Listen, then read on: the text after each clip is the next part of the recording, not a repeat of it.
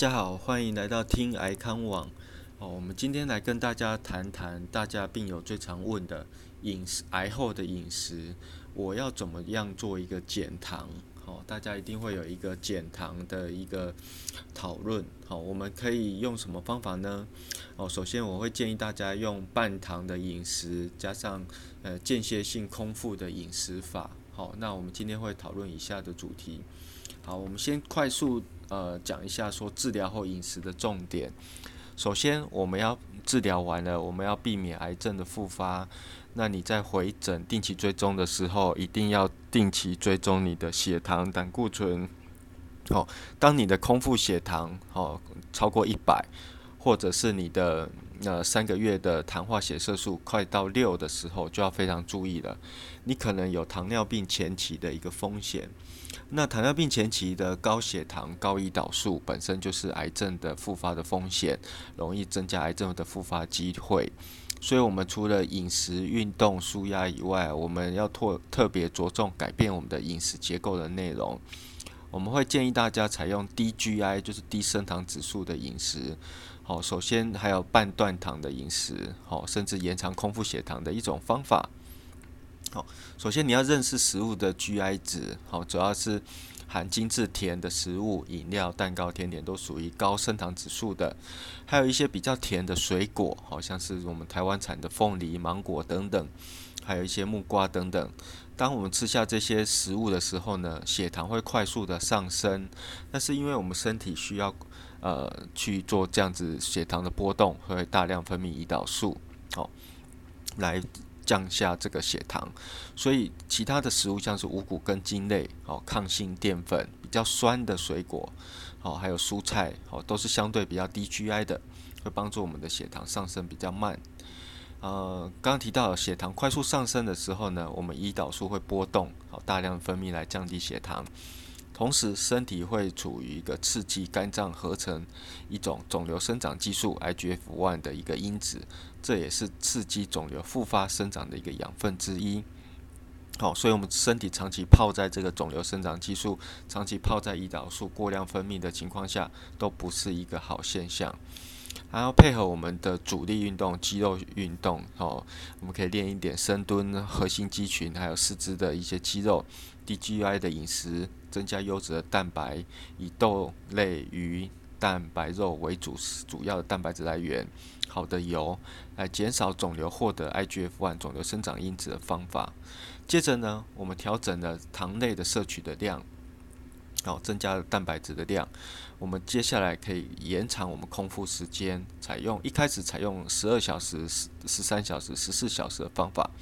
也就是说，举例来说，你晚餐七点吃完，就不要再吃任何东西了，也不能宵夜吃水果、吃点心，一直空腹到隔天早上八点、九点再吃早餐。这样子呢，研究显示可以减少我们体内的一个内分泌的波动，减少一些增加癌症生长的风险。好，那我们来跟大家来实际操作一下，什么是二呃一个健康餐盘，甚至调整成二一一餐盘的一种方法。二一一餐盘的话，是一个国健呃卫生署的前副署长宋宋衍人宋医师所呃提倡的一种餐盘。好，就是说，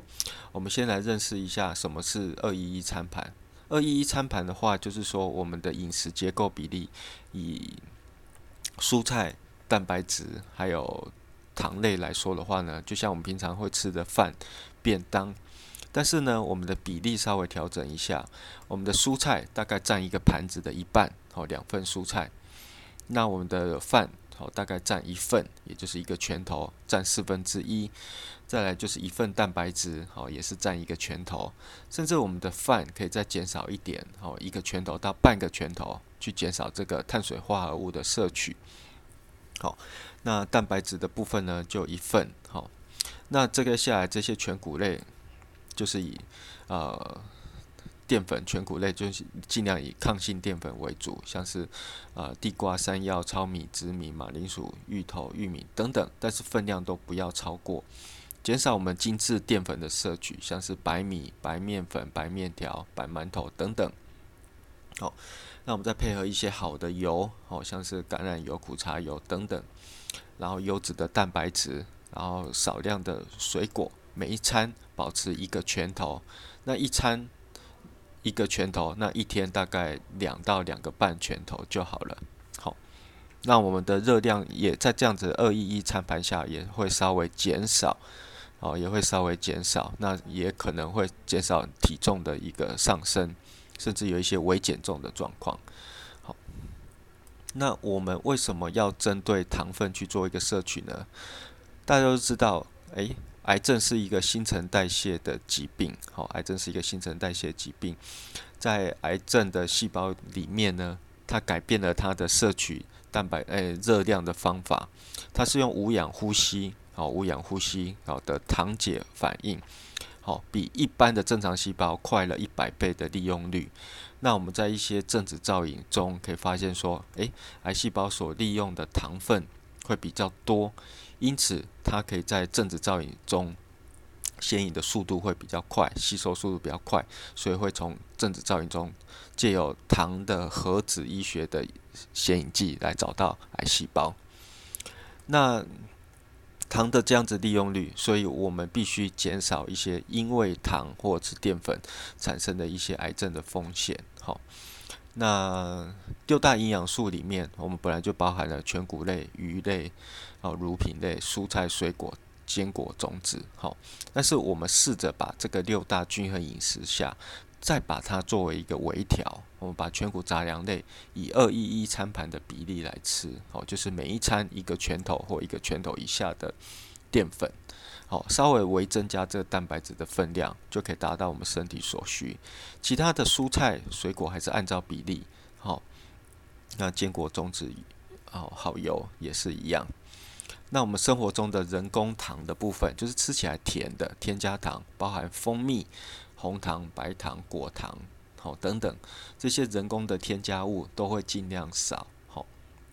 而且这些糖的食物每天的总热量摄取，在现在世界卫生组织建议，每天要建议小于十个 percent 以下。例如说，五十公斤的女性就是三十八克的糖，七十公斤的男性就是五十三克的糖。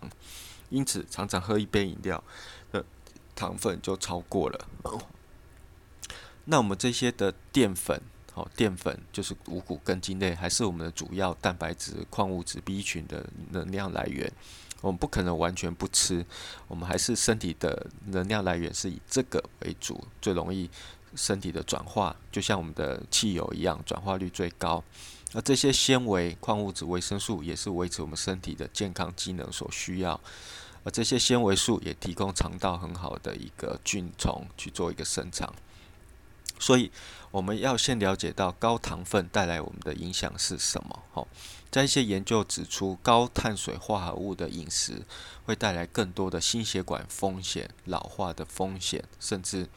呃大肠癌的复发、哦离癌的风险都会增加。好，那我们在一个动物的猴子的老化实验，大家可以看到我们的文章里面的研究，我们给予高糖分的食物。会明显的发现动物有老化的现象，很多皱纹、毛发、精神等等。好，为什么呢？因为我们高糖分的时候，身体要帮忙把这个糖减少在血液中的含量，所以胰岛素会拼命的分泌，因此会把过量的糖储存成油脂储存起来，而这样子的糖分也会增加一个。发炎的状况，那储存出来的脂肪呢，也会被被身体所哦吞噬，哦所增加一些坏的发炎激素，也会增加身体整体的发炎跟血管的发炎。好啊，储存呃用不完的糖也会转成三酸甘油脂，变成脂肪肝。哦，大家另外一提的就是说，当你常常吃很多水果。大家去验血，一定会发现你的 TG 三酸甘油脂变得很高，也就是血油哦，会油变得比较高。因为我们的人用糖都有一定的量，当你的水果量吃太多下去，果糖太多用不完，就会像动物一样储存起来变成脂肪，哦，储存在肝脏，你会变成脂肪肝。因此，在在这些地方呢，都会造成更多的肝功能受损、发炎等等。那其他高糖分食物也会增加糖尿病、心血管、老人痴呆的风险，甚至会让你的身体的 DNA 老化，好刺激一些癌细胞，基因不稳定。好，那当然，胰岛素的本身产生的一些肿瘤生长因子，也就是会有这样子的状况。因此，碳水化合物虽然是我们的主要能量来源，但是我们尽量改以低 GI，就是多纤维全谷类的食物为主。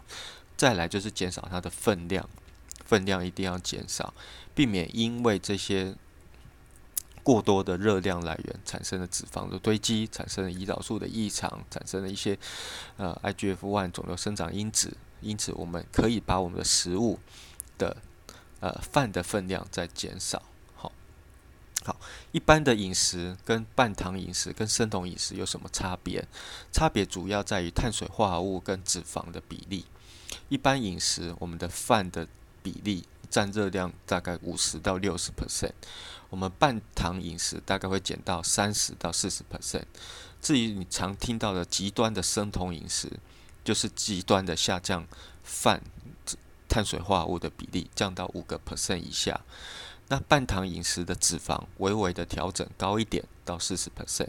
如果是生酮饮食，就要吃下大量的脂肪来当做是一个热量来源，到达七十 percent。好